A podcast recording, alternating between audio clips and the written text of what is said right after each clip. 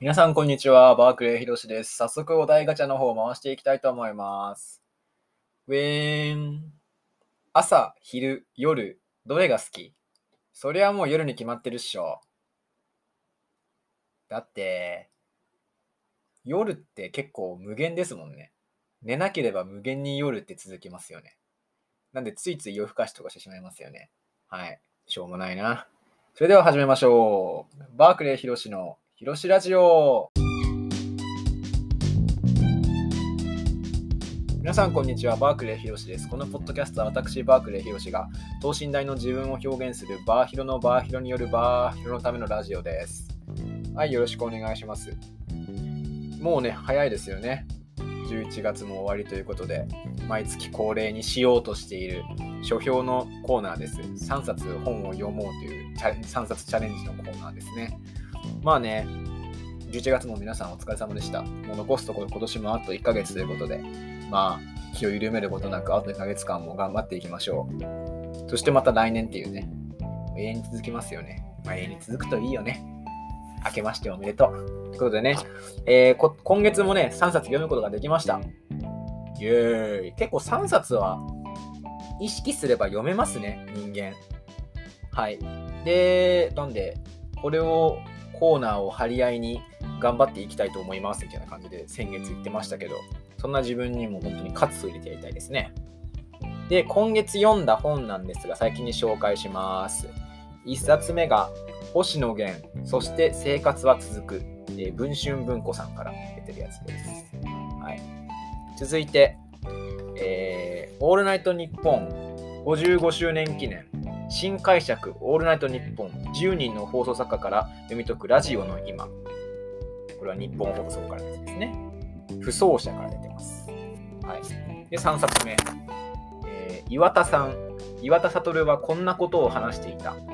ほぼ日刊糸井新聞編集。これほぼ日ブックスさんから出てるやつですね。はい。この3冊です。この3冊について、えー3分。1冊3分以内に紹介していきたいと思います。よろしくお願いします。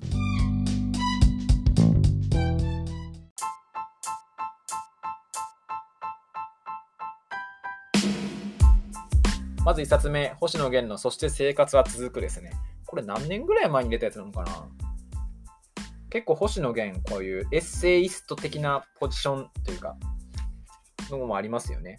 2013年に第1釣り。2016年第32というか、2013年に出たやつですね。すげえな。16釣り？あ、じゃあ32釣り？めちゃくちゃ売れてんですね、これ。これはですね、やっぱ星野源ってなると、やっぱりこの、もう日本を代表するアーティストというか、今となってはもうすごいですよね。俳優もやって、歌手もやってるし、もうなんかダンスもできるしみたいな、もう多彩みたいな感じなんですけど、そんな星野源がまだ2013年ってことは、そんなにまだ売れてないというか、この表舞台というか、日の目を見てないというか、そんな感じの時ですね。でもまあ、こんな感じでエッセイ書ける、出せるぐらいですからね、文春文庫から。相当すごいですよね。だからまあ、知る人ぞ知るというか、まあ、才能の塊ではあると思うんで、そんな感じの時代のエッセイですね。で、全部、炊飯器になってんな。全部、まあいいや。そして生活は続くっていうタイトルに沿って、料金支払いは続く。連載は続く。子育ては続く。貧乏ゆすりは続くみたいな感じで、それぞれ、まあ、章立てというか、短編というか、エッセイが並んでるって感じですね。これがね、やっぱね、こう、親近感というか、この、今とな、今はもう大スターですけど、その星野源も昔はこうだったんだよというか、今もまあ本質的にはこうなんでしょうけど、人間そんなに変わらないんで、なんでしょうけど、そういうふうなこの親近感がすごい感じますよね。だ星野源もこうこんな感じだったんだから、俺ももっと頑張ろうみたいな、そんな感じで読めましたね。はい。で途中でね、これ漫画が入ってるんですよね。とか、あのーあと、鬼太郎さん。あのーひらがなの鬼太郎の人ですね。俳優さんですね。もともと芸人だった人かなとか、の対談とか、漫画が入ってたりとか、なんか文庫の場合には、いろいろなんか内容もりもりだくさんです。この漫画もね、いい感じなんですよね。団地友の、えー、小田扉先生ですね。が書いた漫画なんですけど、まあ、星野源っぽい人が主人公の漫画なんですけど、まあ、この冴えない感じがいいですよね。やっぱ星野源はこうですよね。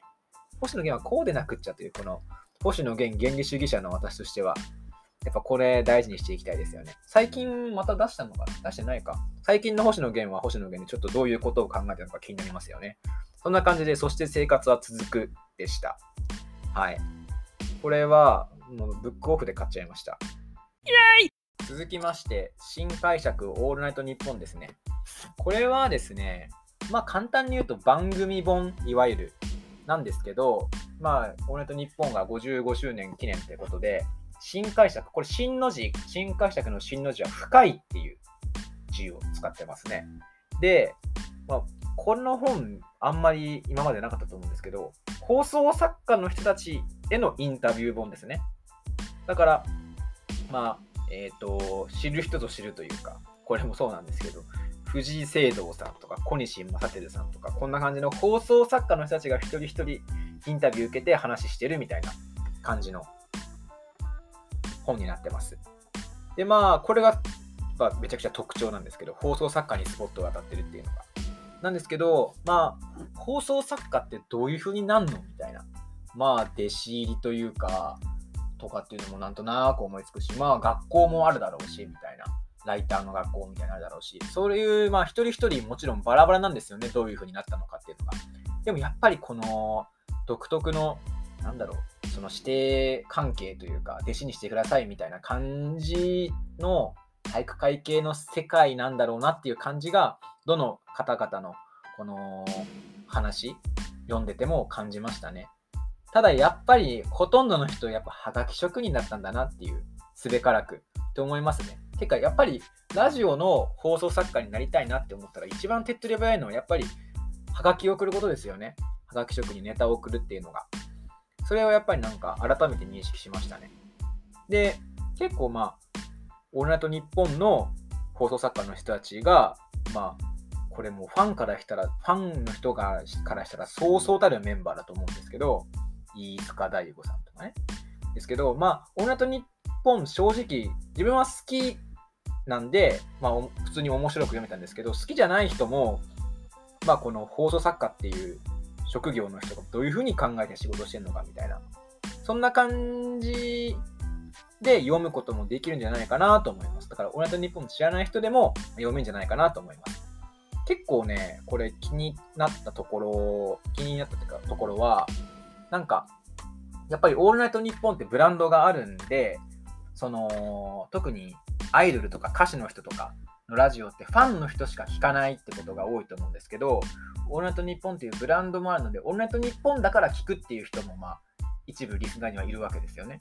そういう人たちにも向けて、ファンの人たちだけじゃなくて、そういう人も含めた、ファンじゃない人も向けた内容ってどういうふうに作ったらいいのかっていうのを意識してるみたいなことが書かれてて、あ、なるほどと。なんで、乃木坂のラジオとか、オールナイトニッポンとか聞いたことないんですけど、聞いてみたいなというふうに思いました。あ、終わっちゃった。以上、オールナイトニッポン新会社オールナイトニッポンでした。イェイえい、最後3節目は、岩田さん。岩田悟はこんなことを話していた。岩田悟さん、皆さんご存知ですか？この人はですね、まあ、任天堂の元社長です。でも、もうすでにあのお亡くなりになっちゃってるんですが、えー、DS とか Wii とか、まあ、Wii U ぐらいまでですかね、の時、発売の時には、この岩田さんが、まあ、あの社長でした。その時代の社長ってことですね。で、この人はまずめちゃくちゃすごい人なんですよ。まあ、この人のまこの本はこの人の、まインタビューというかこの人がのインタビューの記事ネットの記事とかを、まあ、ほとんどこのほぼ日糸井重里さんのほぼ日刊糸井新聞でウェブのウェブで岩田悟さんにインタビューしてる記事をまとめた本みたいな感じですね。だからもう丸々一冊岩田さんに関する本なんですけど、まあね、おしゃれよね、やっぱりね。ほぼ日はね。想定もおしゃれだし。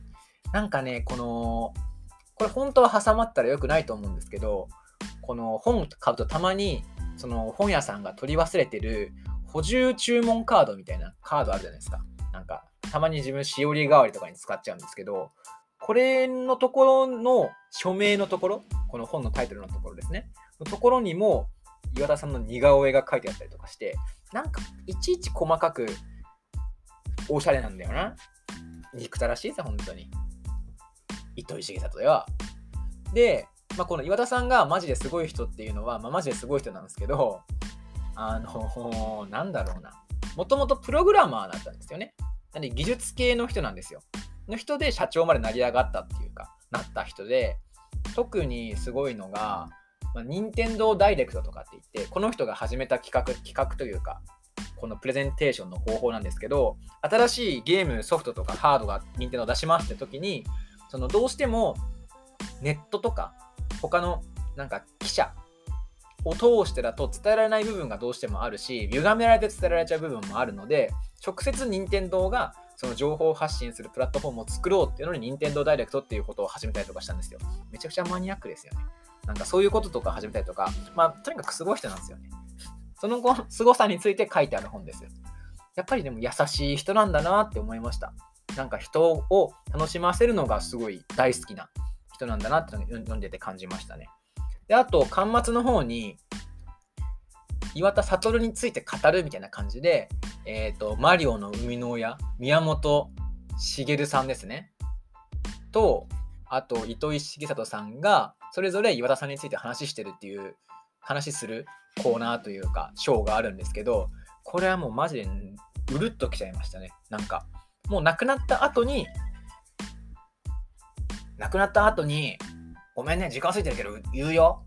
亡くなった後に、これ岩田さんについて2人が語ってるんですけどなんかこの盟友というか仕事仲間以上の関係性だったんだなって思いました。はい岩田さんでした。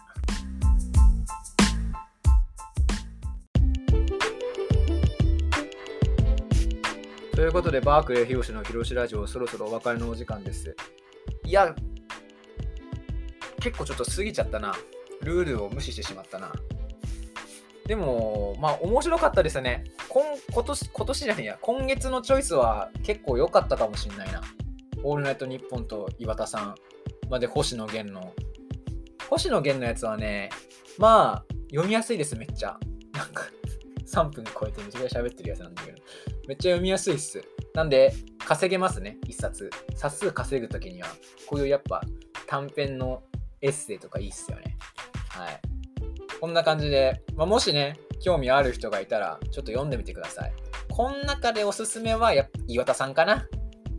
岩田さんはね、いいね、この雰囲気が。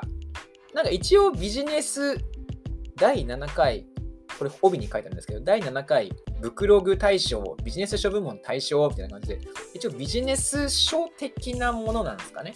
一応この岩田さんの働き方みたいなことが書いてある本ではあるんで、なんですけど、いや、やっぱ、いいですよね。